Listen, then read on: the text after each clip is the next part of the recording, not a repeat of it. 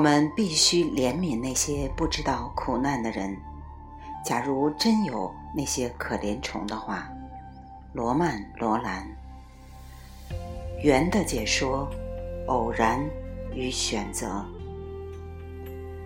中国人比较爱讲缘分，这大概与天命观念和佛教文化的流行有关。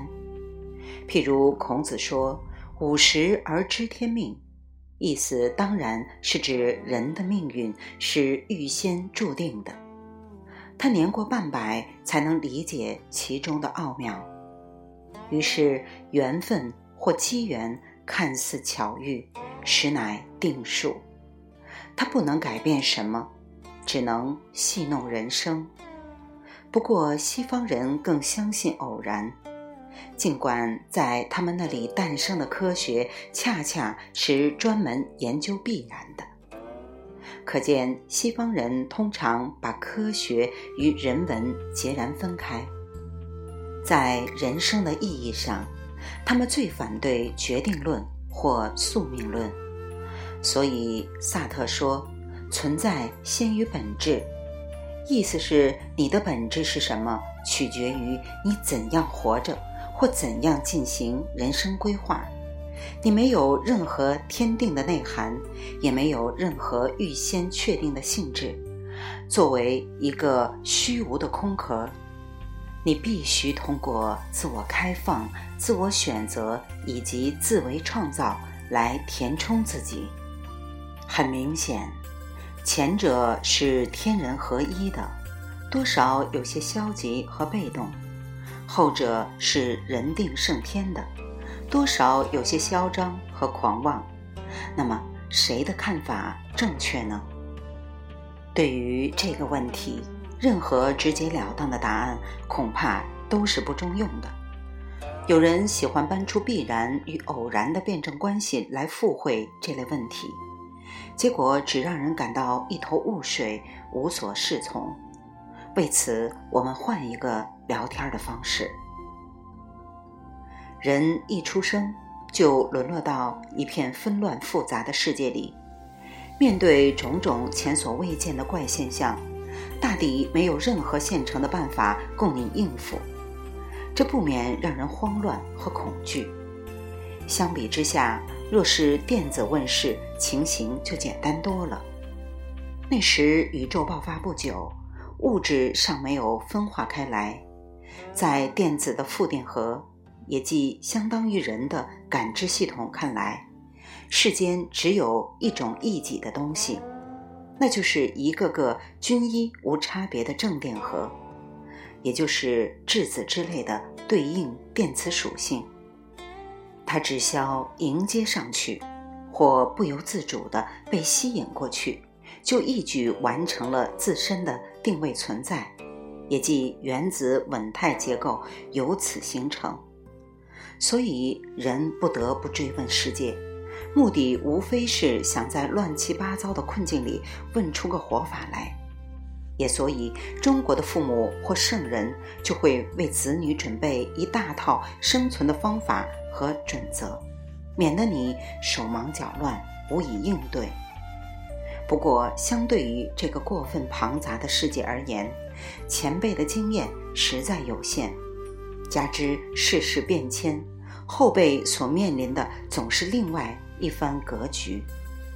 因此，到头来各种训诫和教导，不免刚好变成文不对题的人生陷阱。西方的哲人们似乎早就明白了这个道理。所以，他们讲自由，讲冒险，讲不可知论，讲人定胜天，让你糊里糊涂地相信自己勇往直前。因为这时的糊涂的确要比明白有效，他至少不至于因为自以为是而误人子弟。从这一点来看，萨特的观点显然是正确的，或者说是合适的。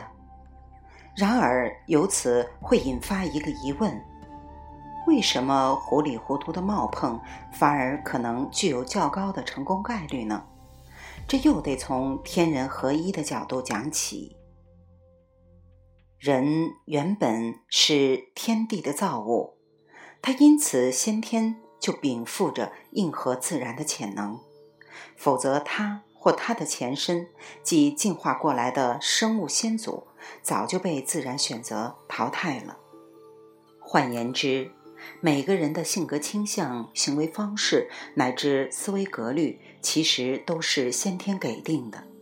后天的学习过程和畸变行为，说到底不过是基因潜能的调动和焕发而已。所以，即便大家接受的是同一种教育，个人的个性和气质也会迥然有别。也所以，每个人总不免在同一类问题上犯错误。就像《伊索寓言》里那位猫变的美女。一见老鼠便由不得会猛扑过去一样。既然如此，一个人本着自己的兴趣爱好和直感去做事，当然就会产生较高的成功概率和行为效果。因为兴趣爱好和直感其实就是他天生素质的苗头和导向。从这一点上说，自由选择的合理性恰恰出于天人合一的规定性，二者不存在丝毫的悖逆和矛盾。关于基因操纵行为，有一个典型的生物实验可以说明问题：蜜蜂群体里有一种传染病，名叫吸蛹症或腐臭病。该病主要侵袭尚在蜂房中的幼虫。生物学家发现，蜜蜂可分为卫生型和易感染型两种品系，二者的行为方式判然有别。卫生型的蜜蜂会把病蛹由蜂房里拉出来丢到巢外，从而避免传染病的蔓延；易感染型则无动于衷，结果受害很大。罗森比勒用两种品系的蜜蜂进行杂交，产出的第一代杂交种全是不卫生型，这表明支配卫生行为的基因是隐性遗传的。后来，他用第一代的杂交种与卫生亲本进行回交，得到了三种行为方式的后代：第一类是卫生的，第二类是不卫生的，第三类竟是打了折扣的。他们能够找见病蛹，并将蜂房上的蜡盖揭开，但卫生行为到此为止。他们不肯把病虫扔到巢外去。罗森比勒就此推断，那些不卫生型的回交品种可能只是不具备揭开蜡盖的行为能力。于是他帮着他们打开盖子，果然，其中的一半蜜蜂立刻将病蛹拖出巢去。甚至，如果开盖的蜂房里是无病的幼虫，它们也毫无怜惜，照扔不误。可见，卫生行为是一个相当复杂的遗传组合，它要涉及识别病蛹、揭开蜡盖和抛弃朝外三个相互分立而又前后关联的动作。你看，行为遗传居然细微到如此程度。谁还敢说他的机缘和选择是完全偶然和彻底自由的呢？比方说，你巧遇了某种机缘，可你是否具备鉴定它是一个难得机会的识别能力呢？再譬如，你进行了一次重要的选择，可你是否具备了能够把这项选择贯彻到底的行为禀赋呢？如果不能，那个客观的机遇。还算缘分吗？而且那个看似最佳的选择，难道不是恰恰把你引上歧途吗？实际上，人类应付世事的前提远比动物要复杂的多。它不光受到诸多先天因素的影响，后天条件也是一系列不可忽视的要件。因为从生物演化的进程上看。越高级的物种，后天生长和发育的过程越长，参与学习的能力和内容越多。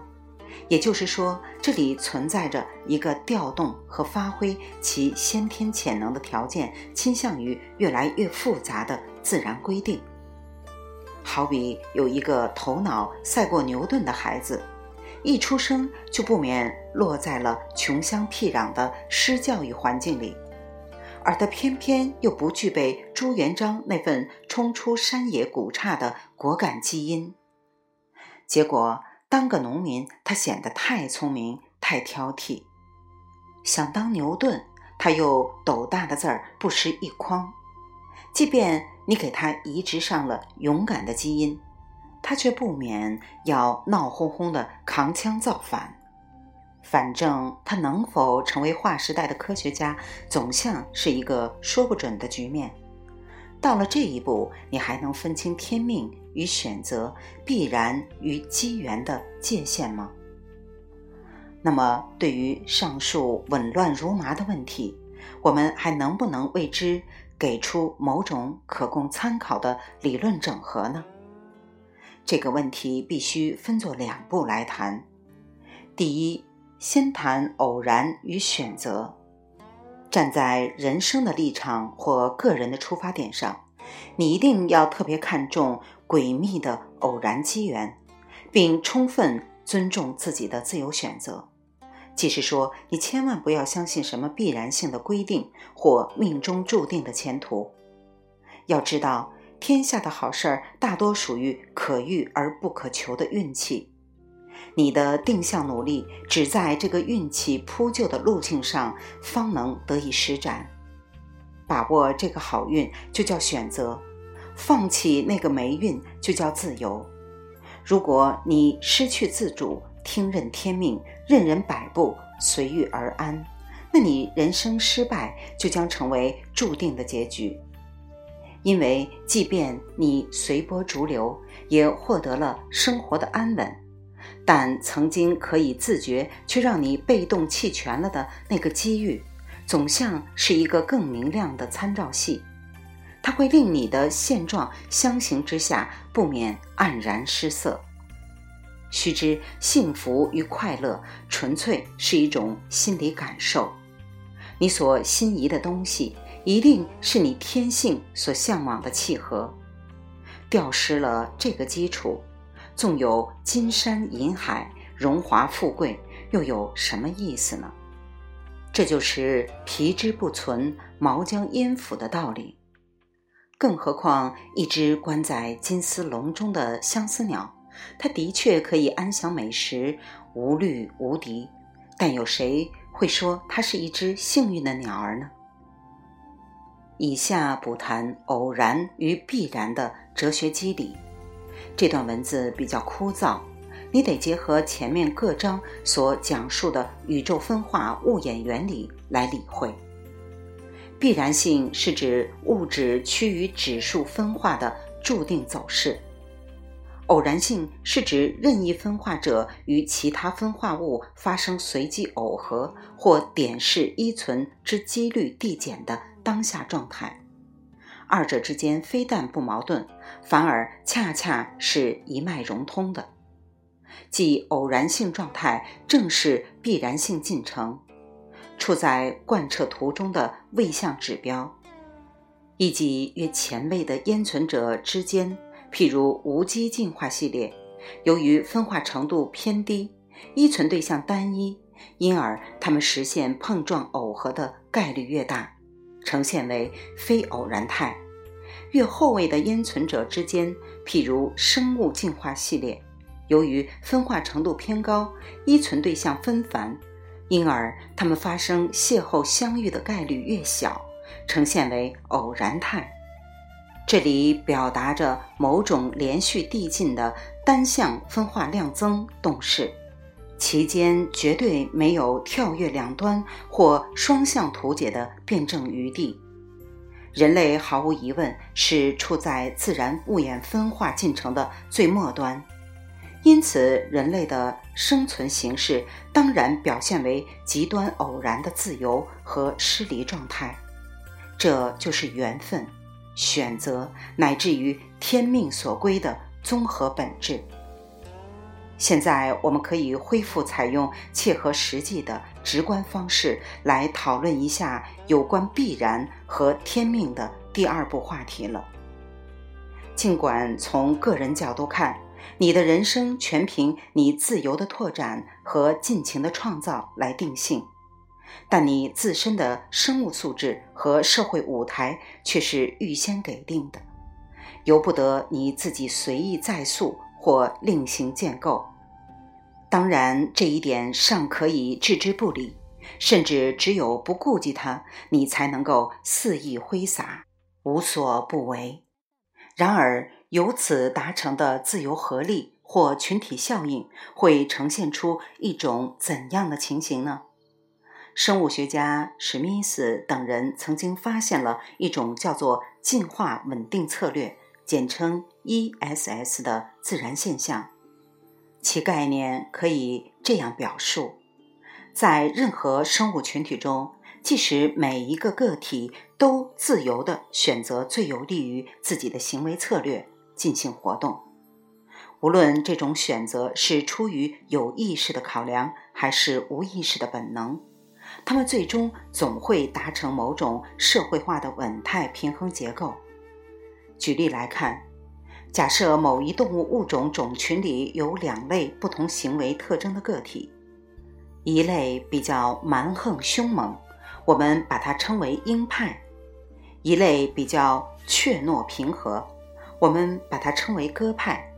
在竞争中，鹰派欺负鸽派总占优势，于是或者由于鸽派找不见老婆无法传宗接代，或者由于鸽派有意识的学着蛮横而变成鹰派。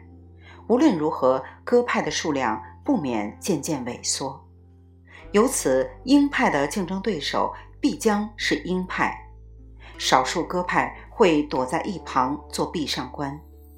乍一看，这些鸽派是吃了大亏的，但他们至少暂时保住了性命，且多少总会得到一点残羹剩汁，即他们的平均收益终归还是正值。而鹰派互动，非死即残。难免弄成两败俱伤，其平均收益此时已落为负值。